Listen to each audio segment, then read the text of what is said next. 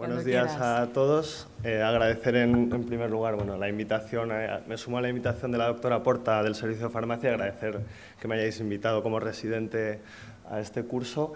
Y bueno, no, sin entretenernos más, vamos a ver eh, esta presentación que habla de fuentes de variabilidad en la respuesta terapéutica a los inmunosupresores.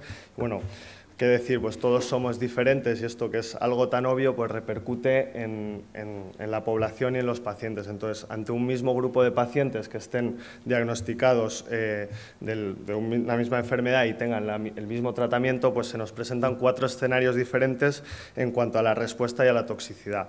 Obviamente el escenario que más nos interesa es el escenario en el que el fármaco no sea tóxico y además sea beneficioso. Pero se ha visto que hay en numerosas patologías donde el fármaco eh, donde hay pacientes que no responden a los fármacos y donde eh, pues, tras varias líneas de terapia pues, hay, que, hay que ir sustituyendo fármacos para que esto sea efectivo. Y esto, bueno, pues, eh, ¿qué condiciona la respuesta terapéutica y qué condiciona la toxicidad? Pues hay factores intrínsecos y factores externos. Hay algunos factores que son modificables y otros no. Dentro de los factores intrínsecos, pues eh, tenemos que tener en cuenta la relación entre el fármaco y el individuo. Es decir, bueno, hay unos factores no modificables como edad, sexo y raza, pero factores que tienen que ver con el fármaco, como pueden ser la farmacocinética o la farmacodinámica, que está unido a la farmacogenómica. Y esto es que cada paciente y cada persona tiene unos polimorfismos diferentes que hace que esta respuesta terapéutica y esta toxicidad a través de su exposición sistémica y el efecto farmacológico pues sean diferentes. Además, hay otros factores que son modificables, son los factores externos. Aquí tenemos pues, medicación concomitante que tienen los pacientes que producen interacciones farmacocinéticas y farmacodinámicas.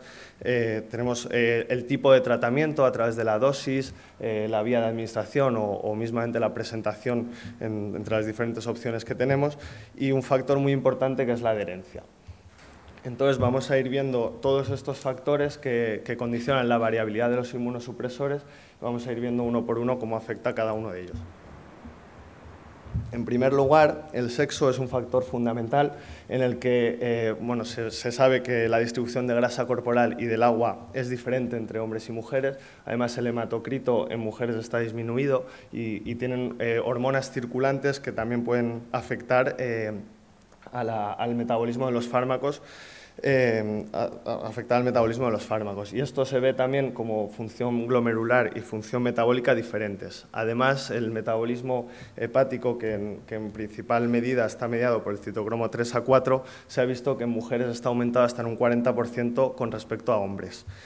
Otros cambios importantes que se dan durante el embarazo y, son cambios fisiológicos que hay que tener en cuenta y que producen aumentos de volumen de distribución, disminución de albúmina y aumentos de este metabolismo que estamos comentando. La edad es un factor también importante que condiciona todos los pasos de la farmacocinética. Desde cambios, eh, o sea, comparando el adulto con el anciano, pues se encuentran cambios en, biodisponibilidad, cambios en, la distribución del fármaco por diferentes componentes de agua y grasa eh, corporal y además, pues, eh, según el individuo va envejeciendo, se ven cambios en el metabolismo y en la excreción a través de una disminución. Además, es importante entender que el, que el paciente anciano pues, eh, cada vez tiene más fármacos asociados, cada vez vivimos más y tenemos más fármacos asociados y hay una polifarmacia que al final también produce interacciones farmacológicas. Esta, esta foto he pensado si ponerla o no, porque no son horas, pero, pero bueno, eh, la alimentación es, es, eh, es, un factor fundamental también porque regula el desarrollo de las enzimas y bueno, se ha visto que, que pacientes que están desnutridos tienen una disminución del metabolismo y además, pues eh, algo que es conocido ya, pero que es importante tener en cuenta es que nuestros pacientes, pues eh, algunos consumen ciertos alimentos o plantas medicinales que, producen interacciones con fármacos. Así, el, zumo de pomelo, la cúrcuma y el jengibre que usan nuestros pacientes, pues son inhibidores del citocromo y, de la paraglicoproteína P. Y el, hipérico, que es, es una hierba medicinal que algunos pacientes usan como ansiolítico o antidepresivo, pues también induce el metabolismo. Por tanto, eh, esto hay que tenerlo en cuenta y además ciertas recomendaciones a través de cómo se absorbe eh, tacrolimus y ciclosporina o everolimus, ya que alimentos eh, con grasas pues, retrasan la absorción y disminuyen su biodisponibilidad. Por tanto, hay que tener en cuenta una serie de recomendaciones ah, en su administración. El hematocrito es un factor muy importante también, porque eh, estos fármacos eh, se unen en, gran parte a, los eritrocitos, a los glóbulos rojos. Entonces, eh, se ha visto que tacrolimus, la concentración que tiene en sangre es hasta 20 veces superior a la que presenta en plasma y ocurre de una manera semejante con ciclosporina y verolimus de una forma más variable. Además, la parte que no está unida en sangre y está en plasma se une altamente a proteínas plasmáticas, es decir, a la albúmina y la, la, alfa-glicoproteína, eh, a la alfa-1 glicoproteína. Y esto pues plantea situaciones en las que hay que tener en cuenta esto pues, en periodos post-trasplante donde la albúmina y el hematocrito están disminuidos y, que se produce un aumento gradual durante la recuperación eh, del enfermo. Entonces, eh, la concentración sanguínea también, cuando la vemos disminuida por estos factores, no está disminuida disminuida la, unión a proteínas plasmáticas en plasma. Vamos a pasar a un segundo bloque en el que presentan la concentración del fármaco, va a presentar variabilidad ya por factores del individuo. Entonces, el metabolismo es muy importante. Entonces, hay una primera parte del metabolismo que es cuando, cuando pasa a través del intestino y ahí hay un metabolismo de primer paso, que es lo que condiciona la cantidad que va a llegar después eh, a nivel hepático.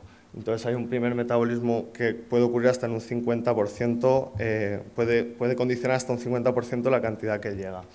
Además, en el metabolismo pues hay una variación eh, de las enzimas y de cómo funcionan. Tenemos una enzima principal, que es la que metaboliza estos fármacos inmunosupresores, que es el citocromo 3A4, y que se encuentra eh, intestinal y hepático, como, como, he comentado, y la paraglicoproteína P. Además, eh, hay otros citocromos como el 3A5 que presenta polimorfismos genéticos y que, condiciona también eh, la, cantidad de fármaco que tendremos luego en sangre. Además, como se ha comentado anteriormente, los individuos afroamericanos, eh, la raza afroamericana también necesita una mayor dosis por una menor biodisponibilidad. Entonces vamos a ver ahora, dentro del metabolismo también hay ciertos medicamentos que interaccionan con nuestros fármacos. Entonces, bueno, aquí tenéis una tabla que, aunque parezca abrumadora, es, eh, una tabla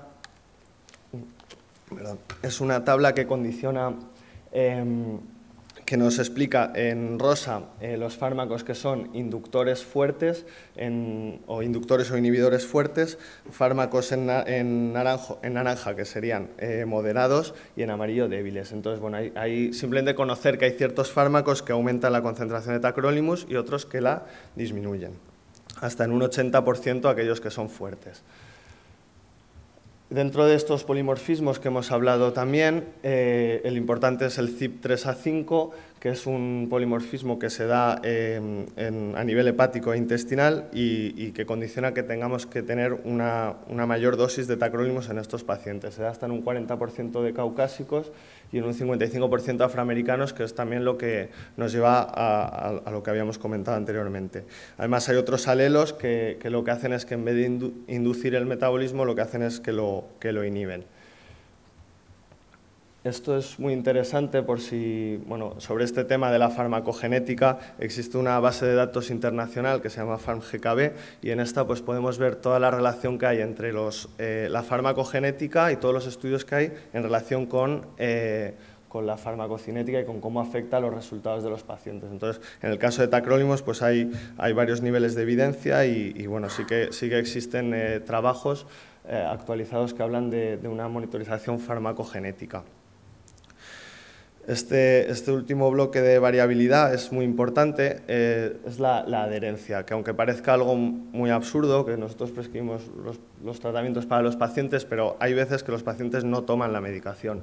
Y bueno, se define adherencia como capacidad para cumplir con las tomas de medicamento prescritas exactamente en el día y la hora establecidas y de hacerlo de una manera correcta.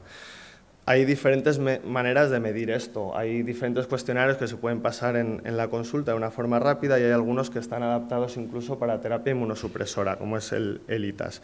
Y otros más clásicos como Morisky Green, a través de cuatro preguntas se puede saber si el paciente es adherente o no. Eh, se estima que hasta un 50% de los pacientes no son adherentes. Y esto se ve cuando, cuando uno analiza trabajos, pues se ve que en este trabajo, por ejemplo, con 315 pacientes en el que analizaron las causas de rechazo, eh, vieron que un 64% de pacientes que presentaban rechazo mediado por anticuerpos, hasta un 47% no, no eran adherentes al tratamiento. Otros trabajos, eh, con, bueno, en este caso analizan 182 pacientes que tienen un rechazo agudo, ven cifras similares, hasta en un 40%, y, cuando analizan las, causas de mortalidad, perdón, de mortalidad, de, pérdida del injerto inferior a seis meses, ven que la no adherencia condiciona 2,6 veces, es un riesgo 2,6 veces superior a no tener esta supervivencia del injerto brevemente comentar otros, otros, eh, otras fuentes de variabilidad, como puede ser el ritmo circadiano, que durante el día la exposición es, es mayor eh, que durante la noche, por eso se tiende a dar una dosis nocturna más, más alta, los corticoides que pueden inducir el metabolismo y luego algunos factores que son efectos adversos o comorbilidades que pueden afectar, como la diarrea, que sabemos todos que aumenta las concentraciones de fármaco, o obstrucciones biliares, que es eh, la vía principal de metabolismo de, estos fármacos. Además, pacientes diabéticos presentan, una gastroparesia y esto hace que se disminuya eh, la, absorción em, y, como es un metabolismo hepático, pues los pacientes que tengan problemas hepáticos o hepatitis C pues también necesitan menor dosis de fármaco. Además, eh, es importante tener en cuenta el tiempo post-trasplante porque existe una tendencia a la estabilidad. Por otro lado, eh, otros factores son la, forma farmacéutica. Todos sabéis que hay presentaciones, hay, bueno, hay presentaciones que son de liberación inmediata y otros que son de liberación más retardada. Eh, aquí, bueno, poniendo el caso de Prograf, que sería un fármaco de liberación eh, inmediata frente a Advagraf y Envarsus, que son eh, de exposición más, eh, más retardada, lo que se ve es que en, las, curvas, las curvas de exposición son diferentes. Y, bueno, pues la idea es que cuando se hace un estudio sobre sobre la administración dos veces al día comparada con una vez al día en el mismo paciente, eh, al hacer la conversión lo que observan es que tienen, mantienen niveles de concentración más estables y disminuye el coeficiente de variación de estos niveles. Además, si os fijáis en la, en la, recta, pues los puntos negros que son de, de Advagraph son más, están más pegados a la línea y hay menos dispersión.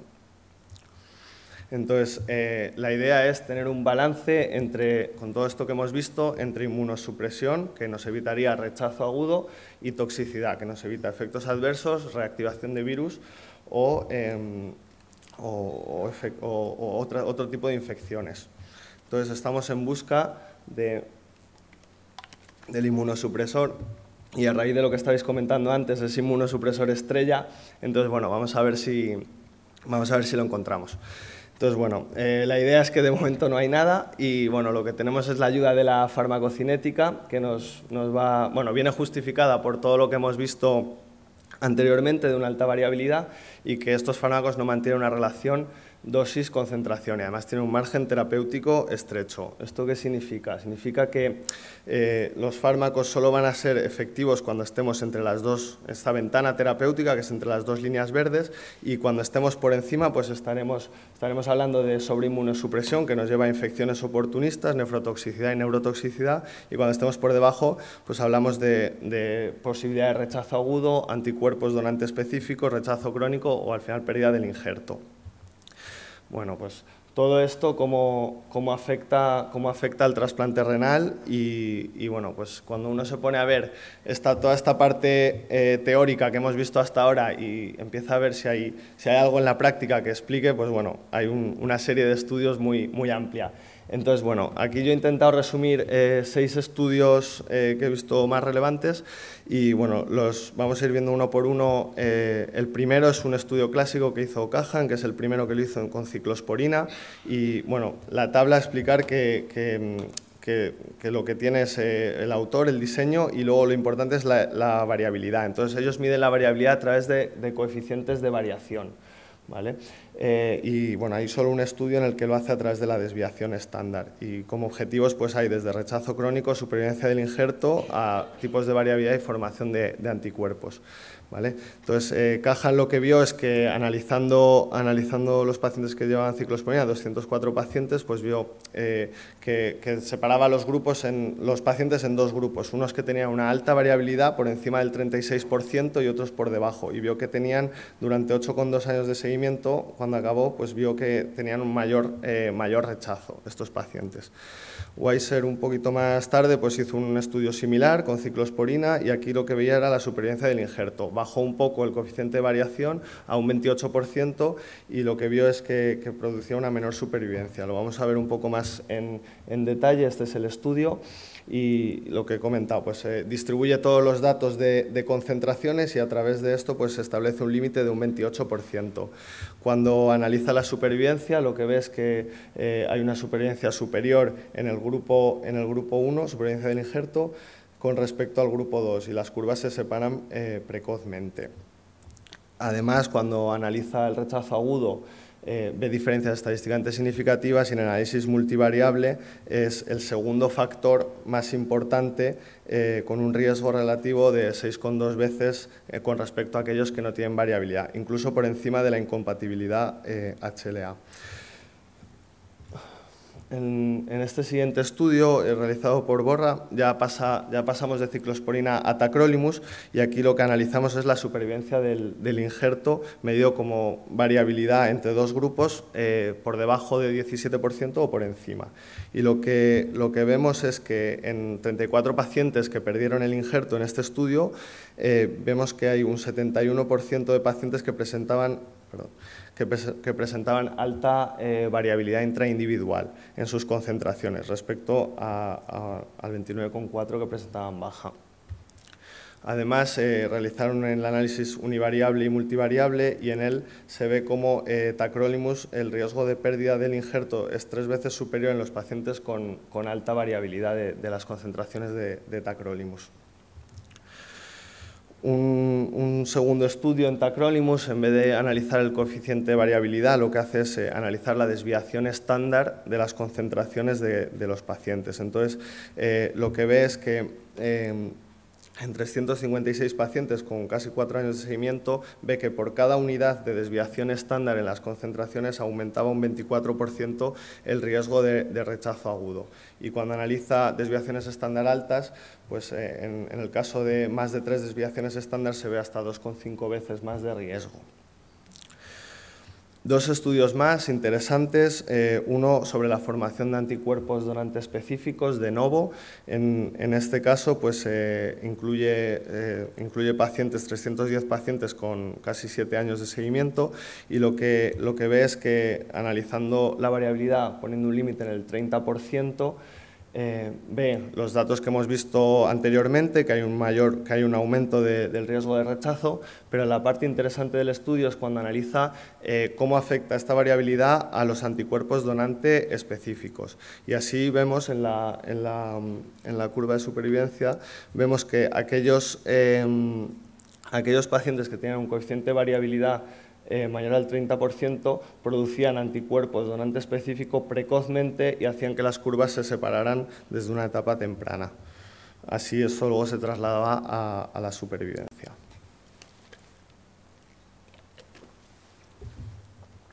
Un último estudio muy interesante sobre rechazo agudo, pérdida de injerto y cambios histológicos. En este caso, eh, son pacientes eh, con una inducción con basiliximab y tratados con triple terapia, en el que incluye 671 pacientes y hace además una corte histológica. Eh, esto quiere decir que hacen biopsias a los días 10 y al año post-trasplante analiza los datos eh, estableciendo una variabilidad del 20,5% eh, y bueno, obtiene datos similares a los estudios anteriores, hasta un 5,5 más veces riesgo del rechazo agudo y, y, 3,2 con 3 veces pérdidas del injerto.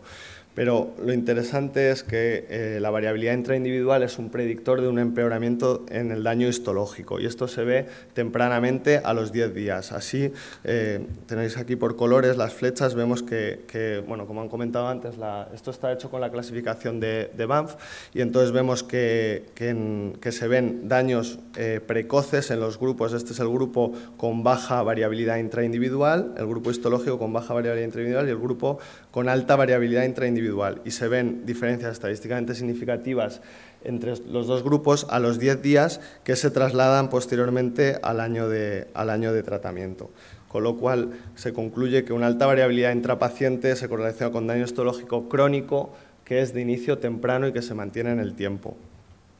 Todo esto pues, nos lleva otra vez a, a, esta diapositiva de antes, en el que es tan importante tener en cuenta la farmacocinética y esta variabilidad intraindividual. Así, pues eh, existen modelos, modelos farmacocinéticos que ayudan al éxito para obtener estas concentraciones. Son modelos bayesianos y, bueno, pues es, es interesante. Después también pues hay muchos, hay muchos estudios que, avalan esto y que bueno, pues, eh, nos hablan de este, de este inmunosupresor estrella que no podemos, pero bueno, tenemos que alcanzar un, un, equilibrio entre, entre, concentraciones efectivas y concentraciones tóxicas y que bueno, todo este reto pues, plantea el uso de, de la farmacocinética un estudio similar, y acabo, eh, en el que habla de, bueno, de, del bajo índice terapéutico que tiene y cómo es necesario implementarlo. Con lo cual, como, como conclusiones, quería, bueno, los fármacos inmunosupresores presentan una gran variabilidad inter e intraindividual, que además hay múltiples factores, que algunos son modificables y otros no, que afectan a, a esta variabilidad y, bueno, una alta variabilidad intraindividual, como hemos visto hasta ahora, está relacionada con el rechazo agudo, cambios histológicos y menor supervivencia del injerto y que la monitorización farmacocinética puede ayudar a optimizar el tratamiento, el tratamiento inmunosupresor y disminuir la variabilidad intraindividual a través de una personalización del tratamiento. Muy bien, muchas gracias.